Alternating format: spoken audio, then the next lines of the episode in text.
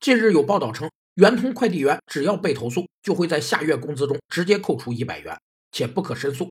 而其他快递公司会给快递员和客户协调的时间。一九八二年，由国务院颁布的《企业职工奖励条例》规定，国有企业和城镇集体企业有权对员工实施罚款。企业罚款有两个基本特征，一个是员工违反了企业内部规章制度而受到经济处罚，另一个是罚款并不以员工是否给企业造成直接或间接的经济损失为必要条件。罚款只具有惩罚性，没有对经济损失的赔偿性。有三种形式的罚款：一是责令员工向企业交纳现金或财物；二是克扣员工工资、奖金和各种福利；三是扣缴员工已缴纳的保证金和抵押金。这个企业职工奖励条例早已被废止，因此我国企业无权对员工罚款，但可以进行解除劳动合同等其他形式的处罚。其实，一个优秀的企业会把时间花在培养员工上，从而提高服务质量，减少客户投诉。